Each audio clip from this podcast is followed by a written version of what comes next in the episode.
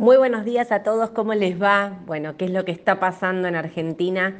Ayer se supo la noticia de que Argentina postergaba los pagos del Fondo Monetario Internacional eh, para fin de mes y claramente el mercado lo empieza a resentir, junto con la noticia de Estados Unidos de, los datos de, empleo privados que había salido y la tasa, ahora voy a estar contando un poquito, pero en Argentina pesó muchísimo el tema del Fondo Monetario, no hay acuerdo, no se viajó, no se avanza en la negociación, el Fondo Monetario sigue exigiendo una devaluación eh, en torno al 30% del dólar oficial.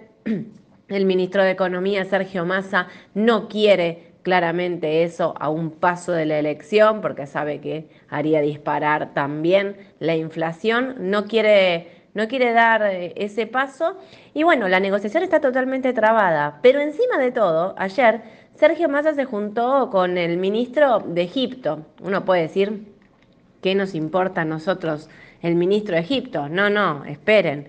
Egipto es el segundo país... Em, con mayor deuda con el Fondo Monetario Internacional. O sea, entre mm, Egipto y nosotros, miren, no les quiero decir que el número es como el, tenemos como el 70% de la deuda del Fondo Monetario Internacional. Con lo cual, eh, eh, para el Fondo Monetario, si nos llegáramos a poner de acuerdo con Egipto y, no hacer como lo que están diciendo en los medios, un default en, en cadena, sería gravísimo para el Fondo Monetario Internacional, digamos, lo deja en una posición de mucha debilidad.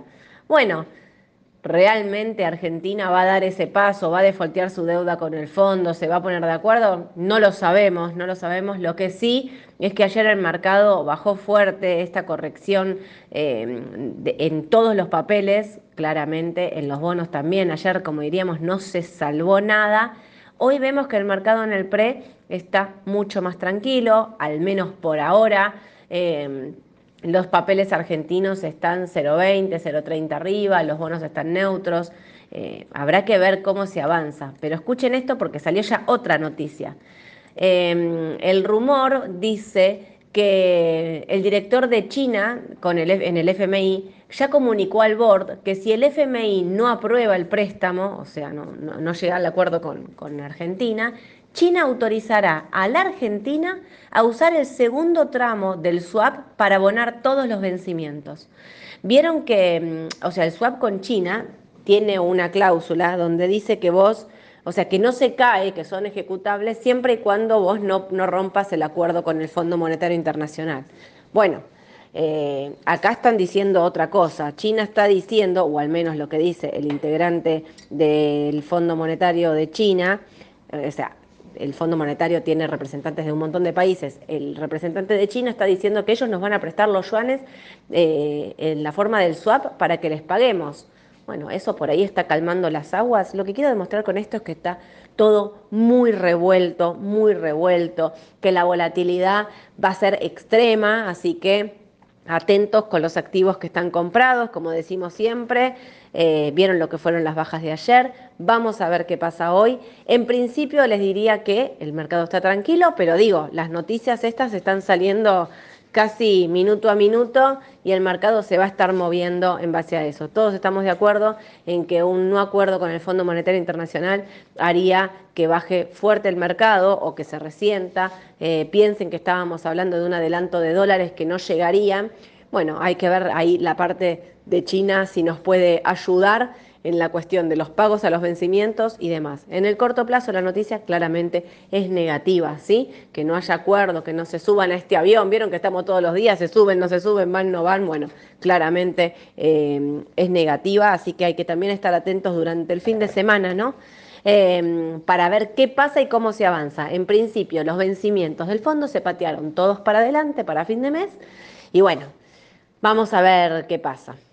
Eh, también pensar que ahora se viene el pago de los bonos, que eso ya está anunciado, o sea que en eso quiero, ya está, eh, ya se mandó el comunicado de aviso de pago, así que en eso no, no es que hay un, miedo o un rumor de no pago de los, de los bonos, en eso quédense tranquilos que, que no, no viene por ese lado el problema de, de la deuda. ¿Sí? Bueno. Avancemos. Eh, atentis con Argentina entonces. Estados Unidos publicó el dato de empleo, que era el más esperado, para ver qué es lo que pasa, qué va a hacer la Reserva Federal. El dato de empleo, que ayer era un número, eh, ¿cómo se llama esto?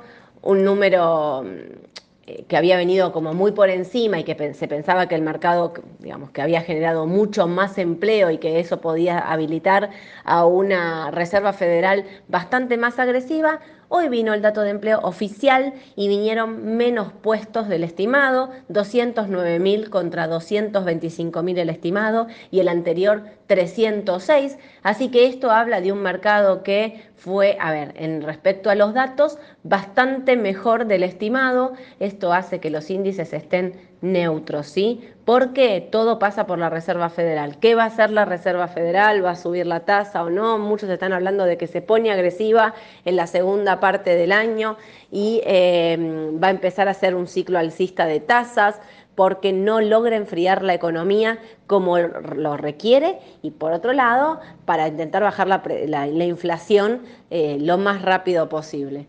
Pero el mercado hoy está ahí, neutro, como a la espera de ver que hablen, que hablen los de la Reserva Federal a ver qué dicen. Recuerden que Powell había dicho dos subas de tasa más para este año, que eso es lo que está en duda, si van a ser dos o más y de qué índole van a ser esta, esta suba de tasas. Bueno, los que tienen bonos del Tesoro, como decimos siempre, bonos cortos del Tesoro americano para, en el caso de una suba de tasa, eh, bueno, nada, que no, que no, les impacte de lleno en, eh, en los rendimientos.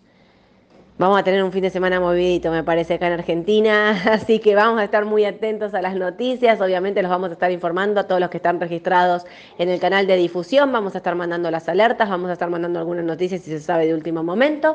Em, descansen, recarguen pilas, estamos en el, ya en la previa electoral, sabemos que la volatilidad va a ser altísima, así que bien importante el fin de descansar, recargar pilas para la semana que viene, que también va a ser clave.